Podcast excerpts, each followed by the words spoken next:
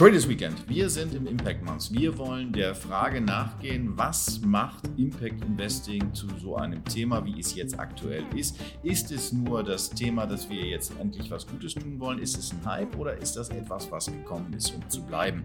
Und äh, alles das, was wir bislang gehört haben, zeigt, dass Impact Investing im Investmentbereich eine ganz, ganz große Zukunft hat. Und deswegen haben wir jemanden eingeladen, eine Dame, die sehr, sehr viel dazu sagen kann, weil sie auch sehr lange in diesem Thema unterwegs ist. Susanne Bregi. Herzlich willkommen, Susanne. Danke dir. Wir wollen heute darüber reden, wie man etwas entwirft, wie man eine Blaupause nimmt, um äh, Gutes auch zur Wirkung zu verhelfen. So ähnlich in etwa lautet der Slogan von Fineo, bei dem du für Impact Investing zuständig bist. Mhm. Erzähl uns ein bisschen was zu Fineo. Danke dir erstmal. Thanks for having me. Ja, ein großes, großes Dankeschön. Ich bin immer gerne dabei, meine Passion äh, darzustellen, zu begründen. Fineo ist vor zwölf Jahren gegründet worden, Ausgründung von der Bertelsmann Stiftung. Äh, Andreas Rickard, der bis heute CEO von Fineo ist, war damals maßgeblich mit beteiligt, um einen neuen philanthropischen Ansatz zu propagieren. Das ist kein Ansatz, den Fineo erfunden hat, den gab es schon, aber vor allem im angelsächsischen Ausland, nicht in Deutschland. Das ist der wirkungsorientierte philanthropische Ansatz.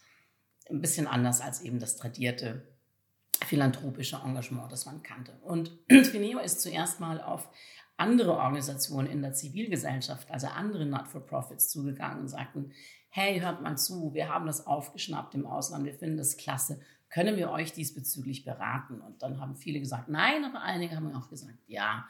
Und so wurde dieser Ansatz äh, Theory of Change, IOI-Logik, also für all diejenigen, die da schon mal reingeguckt haben, bekannter. Irgendwann mal sind die Unternehmen auf Fineo aufmerksam geworden und sagten, ja, wir machen ja auch CSR, wir machen Corporate Citizenship, da haben wir auch philanthropische Aktivitäten. Wir finden das ziemlich spannend, was ihr da propagiert. Könnt ihr uns beraten? Und irgendwann mal sind die wohlhabenden und reichen Menschen auf uns zugekommen und sagten, ich bin selber Philanthropin, ich finde eure Prinzipien, ich finde die wahnsinnig spannend, könnt ihr mich vielleicht auch unterstützen bei meinem eigenen philanthropischen Engagement. Und die bekannteste Kundin von uns, das darf man auch sagen, ist Public Knowledge, ist Susanne Klatten, die 100 Millionen zur Verfügung gestellt hat. Philanthropisch, die nach diesen Prinzipien von Fineo, mit Fineo und durch Fineo eben ausgegeben werden. Das klingt jetzt so ein bisschen so, wie man sich das früher vorgestellt hat. Philanthropie war die zweite Säule, auf die wohlhabende Menschen äh, ihre Wirkung in der Welt äh, gestützt haben. Zum einen haben sie Geld verdient mit äh, fantastischen Ideen, fantastischen Unternehmen. Aber um dann ein Stück zurückzugeben, ist man philanthropisch unterwegs gewesen. Man äh, war als Mäzen entweder in der Künstlerszene oder man hat etwas Soziales gemacht. Das war aber nichts, was nun irgendwie mit dem eigenen Portfolio insofern zu tun hatte, als dass man damit ähm, Vermögen sichern, respektive aufbauen konnte. Impact Investing ist ja aber genau das, wo beides miteinander verbunden wird. Wie geht das also mit Fineo zusammen? Das war genau die Überlegung von Fineo damals schon. Ich glaube, ich bin jetzt seit zwei Jahren dabei, vor sechs Jahren, dass man sagte, ja, die philanthropischen Aktivitäten sind wichtig, aber warum machen wir halt wenn es um die Investition, um die Anlage des Vermögens geht, wo, Klammer auf, die Taschen auch sehr viel tiefer sind, Klammer zu, weil Philanthropie verglichen mit Mainstream-Investitionsstrategien immer eine Nischenfunktion oder ein Nischendasein hatte. Und das wird auch lange noch so bleiben. In Europa noch mehr als in Amerika, weil hier natürlich der Sozialstaat vieles auffängt, was gerade im ähm, amerikanischen Raum nicht der Fall ist. Aber verglichen mit den Investitionsstrategien Philanthropie, Nische. Und da sagte man, es ist doch eigentlich konsequent weitergedacht, weil sowohl die Stiftungen, mit denen wir zu tun haben, müssen investieren. Die Unternehmen, die haben einen Treasury, die müssen investieren. Es geht um Pensionskassen etc. pp. Und die wohlhabenden Menschen sowieso. Warum nicht Impact Investing an der Stelle? Jetzt ist der Slogan, ich hatte es kurz erwähnt, äh, dem guten Engagement zur Wirkung zu verhelfen oder zu helfen, dass gutes Engagement wirkt. Jetzt hast du, ich verrate was, ich habe es gelesen, äh, Philosophie studiert. Mhm. Von äh, Tamas Sedlacek kam vor einigen Jahren das Buch raus, Die Ökonomie von Gut und Böse, wo er sich auch damit auseinandergesetzt hat, was ist denn gut und was ist böse? Wann ist Engagement gut? Wann ist Engagement gut im Sinne von Fineo? Da kann ich nur eingeschränkt antworten. Das philanthropische Engagement, das möchte ich nicht besprechen oder beantworten. Da habe ich sehr, sehr fähige Kolleginnen, die das machen. Ich habe mit Philanthropie nie was zu tun gehabt. Ich bin eine Finanzfrau durch und durch. Ich arbeite seit über 22 Jahren im Bereich Alternative Investment Strategies, Private Equity ganz, ganz viel. Ich habe sogar einen Ausflug in die Hedgefonds-Welt gemacht. Ich habe auch viel Leidiges erlebt. Es gibt Gründe, warum ich heute mit Begeisterung Impact Investing mache und nicht mehr für tradierte Private Equity Häuser arbeite oder Hedgefondshäuser arbeite. Bei uns im Bereich Impact Investing kann ich das sehr wohl beantworten. Das würde ich sehr gerne tun. Wir sagen, diese Welt hat äh, fundamentale Probleme. Und diese fundamentalen Probleme müssen wir beheben. Es gibt verschiedene Arten, die zu beheben. Eins ist natürlich die Philanthropie. Aber, und das ist in der Tat, wir haben uns eingangs kurz darüber unterhalten, was Impact Investing geschaffen hat, war das Bewusstsein, dass fundamentale Probleme eben auch kommerziell, also mit Geschäftsmodellen, mit Unternehmertum behoben werden können. Und das ist eine, das war auch in der philanthropischen Welt so ein kleiner Skandal am Anfang. Wie kommerziell und, und man will Geld verdienen. Kann das überhaupt funktionieren? Also was, was wir einfach heute auch machen, ist zu sagen, Impact Investing ist kein Ersatz für die Philanthropie. Wir gucken uns die Art des fundamentalen Problems an. Wir gucken uns an, kann das kommerziell gelöst werden, vielleicht sogar besser auf kommerzielle Art und Weise? Oder ist es unmöglich? Muss da philanthropisch motiviertes Geld hin? Und so, glaube ich, machen sich beide Bereiche effizienter. So kann die Philanthropie sich wirklich auf die fundamentalen Probleme beschränken, die philanthropisch gelöst werden. Also eher so ein Komplementärmodell. Genau. Es gibt natürlich Übergänge, wo die Hand in Hand gehen. Auch das ist sehr wichtig. Aber ich sage immer, wenn ich in Mumbai bin, durch die Straßen gehe und die Tausenden von Familien sehe, die auf dem Bürgersteig leben und die wirklich nichts anderes besitzen als das, was sie am Leibe tragen. Da kann man Impact Investing vergessen. Da muss Philanthropie hin. Aber es gibt eben andere fundamentale Probleme, wo ich sage, kommerziell minded Geld kann dort viel, viel mehr bewirken. Ich selber, und ich hoffe, dass ich morgen nicht Ärger mit meinen Kolleginnen kriege, glaube eben auch, dass Philanthropie teilweise auch falsch sein kann und vielleicht nicht die richtigen Anreize schafft und nicht die richtigen Mechanismen schafft. Und das ist übrigens auch ein Element der sogenannten wirkungsorientierten äh, Philanthropie, dass die Zielgruppe oft genug nicht mitgedacht wird. Und das ist wiederum IOI-Logik, also Input, Output, Outcome, Impact für diejenigen, die es interessiert, dass man sagt, Philanthropie hat einen Nachteil sie hat keinen Marktmechanismus, der reagiert auf das, was angeboten wird. Deswegen kann es sein, dass die Philanthropie manchmal an der Zielgruppe vorbeigeht. Also die berühmten Brunnen in Afrika, die nach drei Jahren nicht mehr funktionieren. Vielleicht haben man eben die Zielgruppe nicht genug mitgedacht. Vielleicht, um dort Wasser zu holen, mussten die Communities durch gefährliches Gebiet gehen oder ähm, ein sehr steiniger Weg. Vielleicht gab es andere Gründe, warum die dann nicht mehr gepflegt worden sind oder nicht in Anspruch genommen worden sind. Bei uns in der Businesswelt ist es unmöglich, Business, Unternehmertum zu denken, ohne die Zielgruppe mitzudenken. Wenn ich etwas produziere oder verkaufe, was niemand haben will, bin ich pleite. Und dieser Marktmechanismus fehlt in der Philanthropie. Und deswegen dieses ganz bewusste, die, die, die Zielgruppe immer konsequent mitzudenken und auch zu befragen. Und das glaube ich, also für uns im Impact Investing Bereich sowieso, weil wir unternehmerisch unterwegs sind. Aber ich glaube, das kann man auch so ein bisschen als, als Kerneinstellung von Fineo zu Philanthropie sehen. In beiden Fällen wichtig, es muss angenommen werden. Erst dann kommt es zu einer Veränderung, nämlich zum Impact. Jetzt klingt das so, wir haben es vorhin gesagt, es kann Impact Investing und Philanthropie das kann komplementär funktionieren. Es klingt aber im ersten Moment, du hast es auch äh, leicht angedeutet, indem du gesagt hast, du willst keinen Ärger kriegen, ähm, nach so einem Clash of Cultures. Das sind zwei unterschiedliche Denkansätze, die da aufeinander prallen, die sich erstmal miteinander äh, harmonisieren müssen. Äh, wie funktioniert das in der Praxis, bei Fineo zum Beispiel?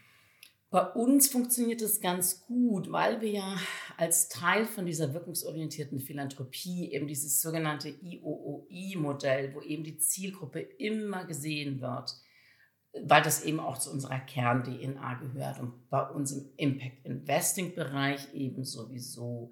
Ich glaube, womit viele Philanthropen oder philanthropische Organisationen noch ein bisschen Schwierigkeiten haben, und da muss man auch wieder gucken, von welchem Land sprechen wir ich selber habe lange in London gelebt und auch eine Zeit lang in Amerika. Da ist es zum Beispiel gar kein Thema, dass man damit auch Geld verdienen kann. Ich glaube, der erste Schrecken so ein bisschen gerade in, in, in Deutschland, als dann plötzlich Leute wie ich versucht haben, Impact Investing zu propagieren, war äh, wie Geld verdienen. Also dieses, dieses, dieses Umdenken, dass das eine das andere nicht ausschließen muss, dass es aber auch keine Konkurrenz ist, sondern dass man eben Synergien heben kann. Und bei uns, Fineo, klappt das ganz gut, weil wir eben für beides stehen. Also wir kommen ganz stark aus der philanthropischen Ecke. So ist Fineo groß geworden, deswegen ist Fineo gegründet worden. Da haben wir auch eine ganz starke Reputation. Aber auch dieses logische Weiterdenken, warum sollten wir beim Investment Halt machen? Also wenn ein Family Office bei uns anruft oder ein Prinzipal, eine Prinzipalin, das haben wir oft, und die oder der sagt dann, würde gerne ein bisschen Beratung haben beim Philanthropischen, aber eben auch beim Impact Investing. Können wir sagen, gehe ich mit meiner Kollegin hin und dann können wir halt sagen, wir können alles aus einer Hand anbieten.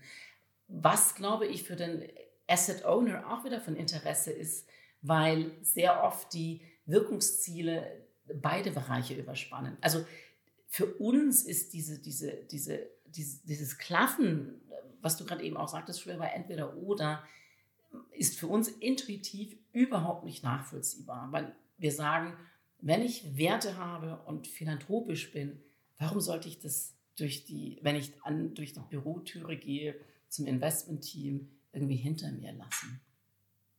Spannender Ansatz. Äh, du bist ja im Zweifelsfall auch diesen Weg gegangen. Du hast es eben angedeutet, du ähm, hast eine Karriere äh, auch im Finanzbereich gemacht, die sehr, sehr klassisch ist in dem Aggressiv, Sinne. Ne? Aggressiv, sagst du jetzt. Ähm, mhm. Was hat dich bewogen, da umzudenken? Mhm. Das eine wirklich, ich habe für sehr aggressive Strategien und Häuser gearbeitet und ich habe nicht eine gute Erfahrung gemacht. Ich habe Erfahrungen gemacht, die mich menschlich sehr verletzt haben, ähm, aber natürlich auch auf objektiver Ebene. Ich habe die Finanzkrise natürlich komplett mitgenommen, mitnehmen müssen. Ich bin irgendwann mal am Punkt gewesen, wo ich sagte, hier ist meine persönliche Frustration, das bin ich nicht. Ich sage ganz klar, ich war in Situationen, also es ging in Richtung kriminelle Energie, finde ich. Ich war nicht happy, wie Menschen behandelt worden sind, auch wie Kunden oder Investoren behandelt worden sind. Aber gerade auch durch die Finanzkrise einfach auch so eine objektive Kritik, die dann immer stärker wurde und immer lauter wurde. Und ich nenne das bis heute, da entschuldige ich mich bei allen Männern immer im, im Publikum, testosterongetriebenes Verhalten. Ganz viel Macht, Gier, Profitmaximierung um jeden Preis. Und viele, nicht alle, aber viele Teile des Finanzsystems die incentivieren nach diesem Verhalten und die ziehen deswegen gewisse Charaktere an und fördern dieses Verhalten. Und das war ich halt nie. Und die Finanzkrise war für mich einfach nur das Resultat von diesem testosterongetriebenen Verhalten. Und dann habe ich irgendwann mal, das war so 2010, habe ich gesagt, also entweder schaffe ich es, aber die Kraft im, im Kapital, die, die habe ich durchaus gesehen, die Notwendigkeit. Und ich habe auch kein Problem mit Geld verdienen. Ich bin in der direkten, direktesten Demokratie der Welt groß geworden, der Schweiz, wo es keine Armut gibt. warum funktioniert die so gut? Weil es keine Armut gibt, weil das Bildungssystem jedem zugänglich ist, weil wir ein Sozialsystem haben, das, das, das eben auch hilft, wenn es mal notwendig ist. Aber eben ein gewisser Wohlstand ist für mich für Frieden und für, für direkte Demokratie notwendig, würde ich sagen. Aber bitte eingebettet eben in eine Verantwortung. Und so habe ich mich dann auf die Suche gemacht wie kann das einhergehen? Wenn du jetzt zurückblickst, du hast ein sehr kritisches Bild gezeichnet äh, von der äh, von deinen Erfahrungen in der Finanzwelt vor der Finanzkrise. Jetzt bist du aktiv im Impact Investing. Was sind die Lehren, die du mitgenommen hast? Nichts ist nur schlecht. Was ist das, was dich aus zum Teil von aggressiven Strategien äh, inspiriert, jetzt äh, treibt, wo du sagst, okay, das kann ich mir äh, mit umgekehrten Vorzeichen jetzt zunutze machen? Dass ich das traditionelle Know-how besitze. Wir sprechen immer noch von Investments. Und das ist etwas, das im Moment von vielen unterschätzt wird. Ne? Impact Investing gerade zum Hype. Als ich damit anfing, da wusste man in Deutschland noch fast gar nicht, wie man das schreibt.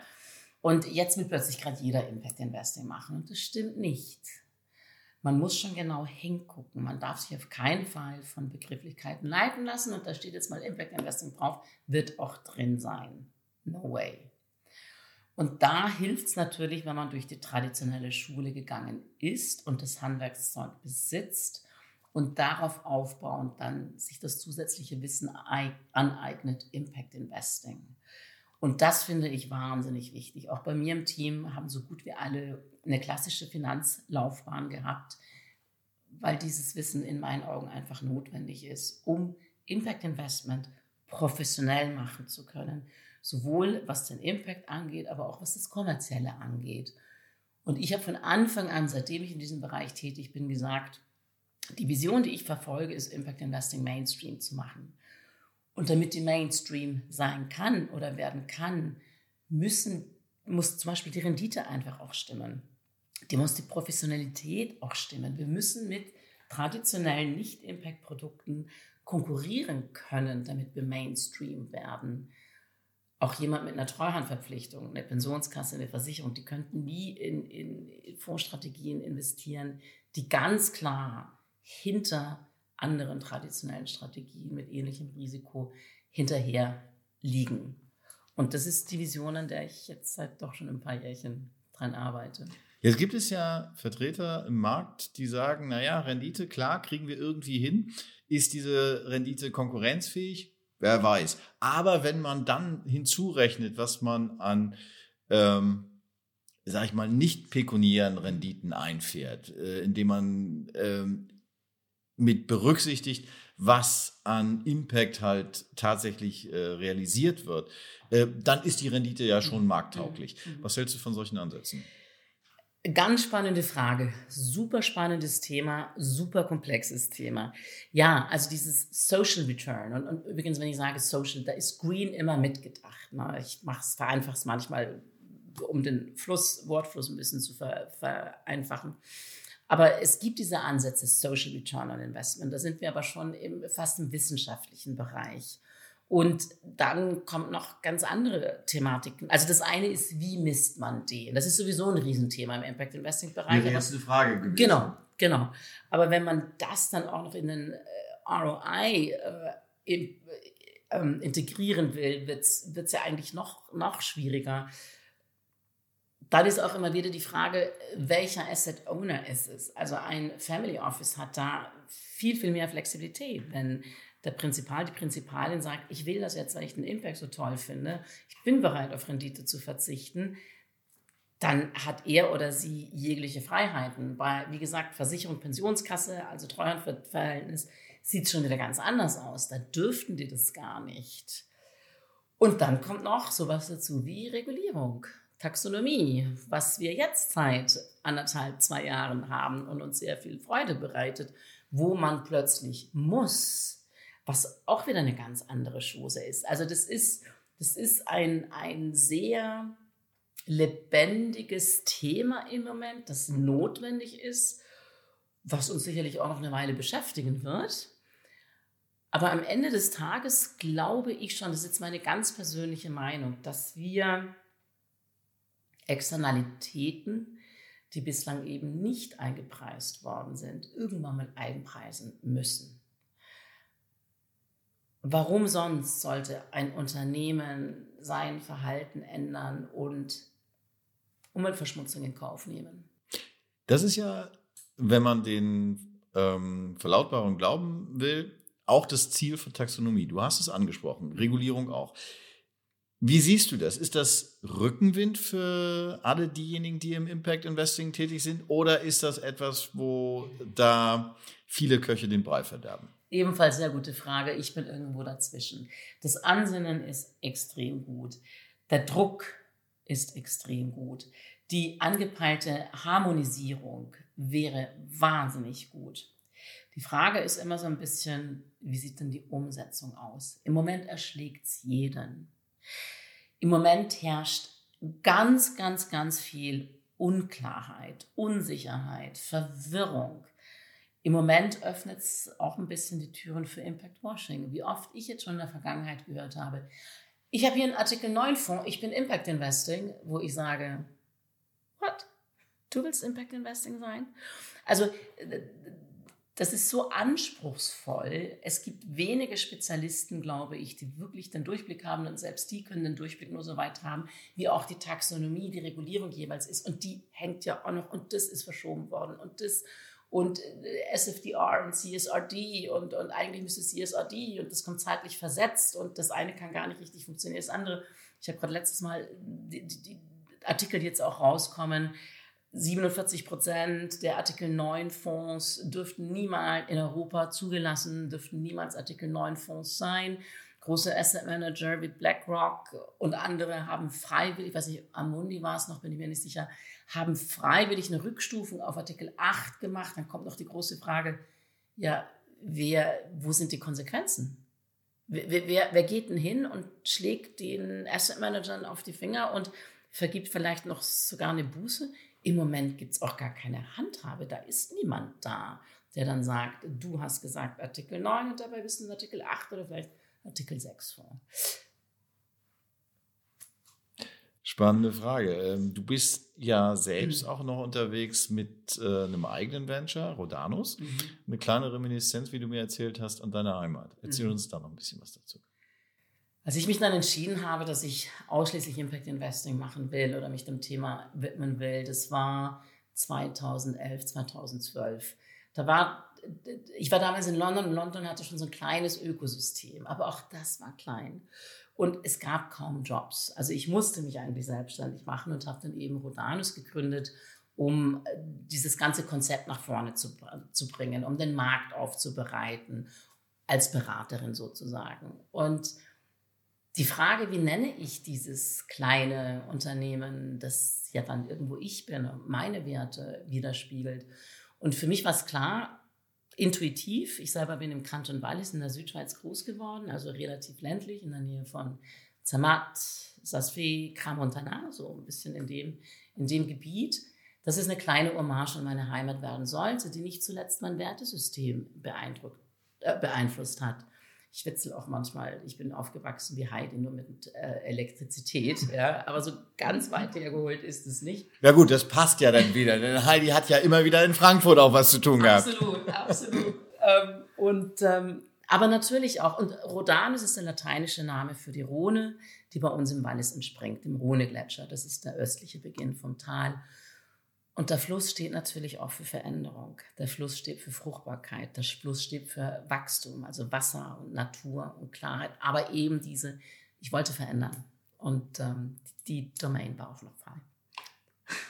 Das ist immer gut, wenn die Domain noch frei ist. Aber was sagst du jetzt so im Rückblick? Der richtige Schritt zur richtigen Zeit? Oder hm. was würdest du heute Was ist die machen? Zielsetzung? Beziehungsweise was heißt richtig? Also, was meine. Ja, die Zielsetzung bestimmst du was meine Passion angeht, dass das mein Weg ist, absolut. Das, ich bin so froh, dass ich aus dem traditionellen Bereich raus bin. Da ist mir irgendwann mal einfach auch neben den schlechten Erfahrungen, aber da hat mir die Sinnhaftigkeit gefehlt. Du hast es anfangs erzählt, ich habe am Anfang Philosophie studiert, habe dann noch BWL draufgepackt. Es gab mit sicherlich auch ein paar persönliche Erlebnisse in meinem Leben, die Denkprozesse angestoßen haben. Das gehört ja wahrscheinlich auch ein bisschen dazu. Also was die Überzeugung angeht, ja. Was der Erfahrungsschatz, den ich in den letzten zwölf Jahren machen konnte, angeht, natürlich auch ja. Ich habe viele schlaflose Nächte gehabt. Das war so früh, ich habe so dicke Bretter gebohrt. Ich weiß noch, ich habe die Leute in Deutschland, in der Schweiz angerufen, da kann ich mit euch mal über Impact Investing reden. Und die Frage, die ich oder die Antwort, die ich am meisten gekriegt habe, war Impact. Hä? Was ist das? Was willst du da?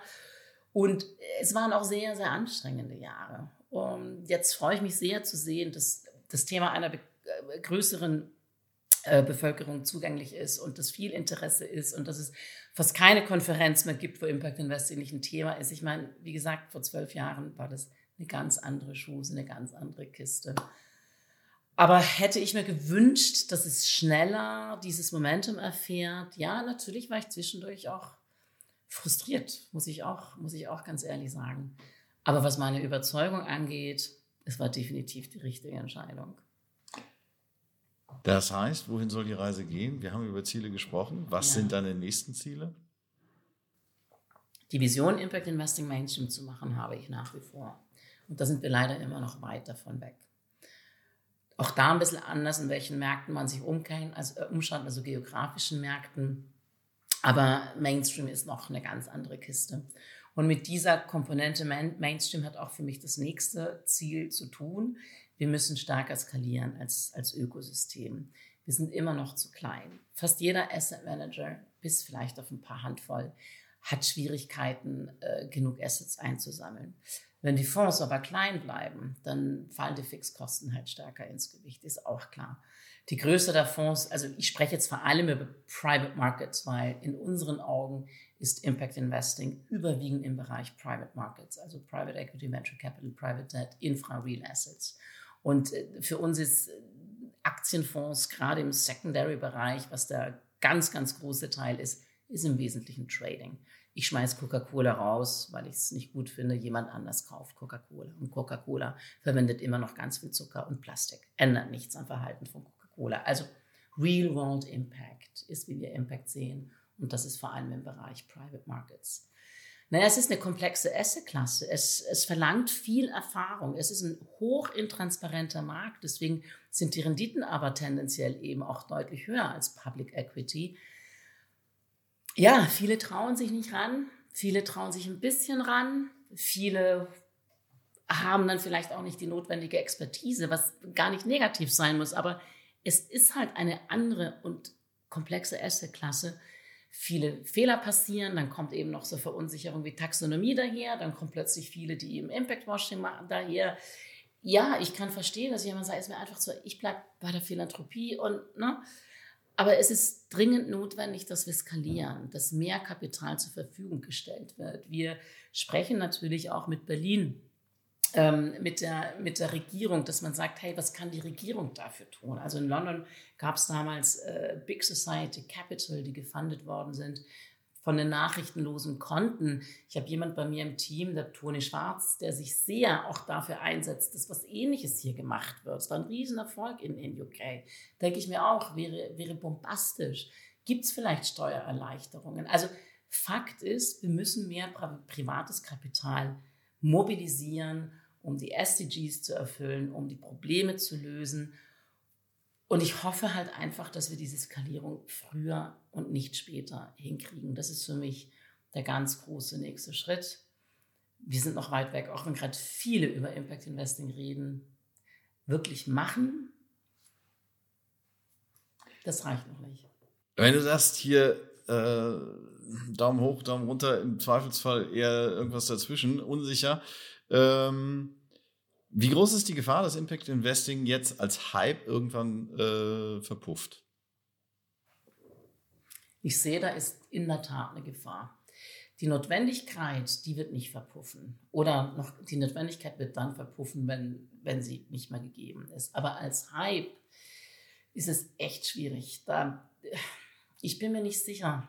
Ich bin da eine Optimistin, aber natürlich kann vieles schiefgehen. Ich habe einiges vorhin schon angerissen. Impact Washing, was ich so oft sehe im Moment. Taxonomie, mehr Verwirrung als Aufklärung. Was übrigens auch Taxonomie für mich, das habe ich vergessen zu erwähnen, Problem, was Taxonomie mitbringt, dass viele Große davon profitieren können, schlichtweg, weil sie die finanziellen Ressourcen und personellen Kapazitäten haben, das abzudecken. Mittlere und kleine Anbieter, die zerbrechen teilweise an dieser zusätzlichen Last des Reportings und des Erfassens, das ist für mich auch wieder eine asymmetrische Entwicklung, die ich nicht gut finde. Schaffen wir es, Impact Investing zu demokratisieren. Auch ein ganz, ganz wichtiges Thema. Im Moment ist Impact Investing dem Retail-Investor kaum zugänglich. Finde ich eine ganz wichtige Kraft, wenn wirklich der, der Retail-Investor zur Versicherung geht oder zur Personenskasse geht und einfach sagt, du, ich bin nicht okay, dass das und das da drin ist in meinem, in meinem Anlageprodukt, in meiner Altersvorsorge. Ja, und dass die Hausaufgaben eben auch gemacht werden, dass uns Strategien nicht auf die Füße fallen, weil ich auch sehr oft sehe, viele meinen gut, können aber nicht gut. Und da schlage ich jetzt mal wieder den Bogen zu etwas, was ich vorher sagte. Das Handwerkszeug muss man können. Wir sind immer noch im Investmentbereich und zwar im komplexen Investmentbereich. Bringt mich so ein bisschen zurück äh, auf das, was wir eingangs gesagt haben, damit das gute Engagement wirkt. Du sagst, äh, vieles ist gut gemeint. Gut gemeint mhm. ist das Gegenteil von gut in vielen Fällen. Ja. Ähm, alles das, was du so beschreibst, ist eine sehr, sehr komplexe Sachlage. Es ist ein komplexes Thema. Hm, klingt jetzt äh, doch ein bisschen ernüchternder als vieles, was so äh, rund um Invest, äh, um, um, Impact Investing mhm. Auch kommuniziert wird, wo man gesagt hat, hey, äh, wir tun Gutes und verdienen damit auch noch Geld. Mhm. Klingt nach einer, es ist machbar. Klingt nach einer sehr einfachen Formel. Äh, nachdem wir uns hier jetzt unterhalten haben, komme ich eigentlich zu dem Schluss, da muss man sehr, sehr viel äh, Gedanken, sehr, sehr viel Know-how auch reinstecken, damit es tatsächlich funktioniert, Absolut. was du tust. Ähm, aber irgendwann musst du ja auch noch was Gutes für dich tun. Was tust du für dich ich, Gutes? Susanne Gregi? Ja. Ich spiele mit meinen dreijährigen Zwillingen. Und das auch am Wochenende. Da besonders natürlich. Da besonders. Was spielen ja. die so gern? Ach, im Moment sind wir gerade noch so, sie entdecken gerade so ein bisschen Memory. Peppa Pig ist gerade sehr, sehr groß. Das kann ein Puzzle sein, das kann ein Tony sein. Ähm, Hide and Seek ist, ist, ist ganz, ganz toll. Und jetzt fängt so die Phase an, wo sie, wenn sie unbeaufsichtigt sind, äh, den Schreibtischstuhl schnappen. Im Idealfall ist das Notebook noch auf dem Tisch, setzen sich dran und sagen, Mama, I'm working, I'm doing E-Mails. So, das ist im Moment Gut. Dann würde ich sagen, dann ist ja die Freizeit schon fast wieder sowas wie Ausbildung. Da wächst der Nachwuchs ran. Der Nachwuchs ich auch. Aber auch. Ich aber auch. Ich lerne auch irre viel mit den beiden. Und jetzt konkrete Pläne fürs Wochenende? Ja, wir haben Gäste. Freitag wie Samstag. Freitagabend wird gegrillt. Samstag gibt es eine Shakshuka. Ähm, eines meiner Lieblingsfrühstücksgerichte. Und am Sonntag fahren wir in meine Heimat zum Skifahren. Da, da wünsche ich sehr, sehr viel Spaß dabei. Vielen Dank, lieber ja. Markus. Ich wünsche dir auf jeden Fall ein schönes Wochenende. Danke, das dass du da warst. Das wünsche ich dir auch. Danke dir.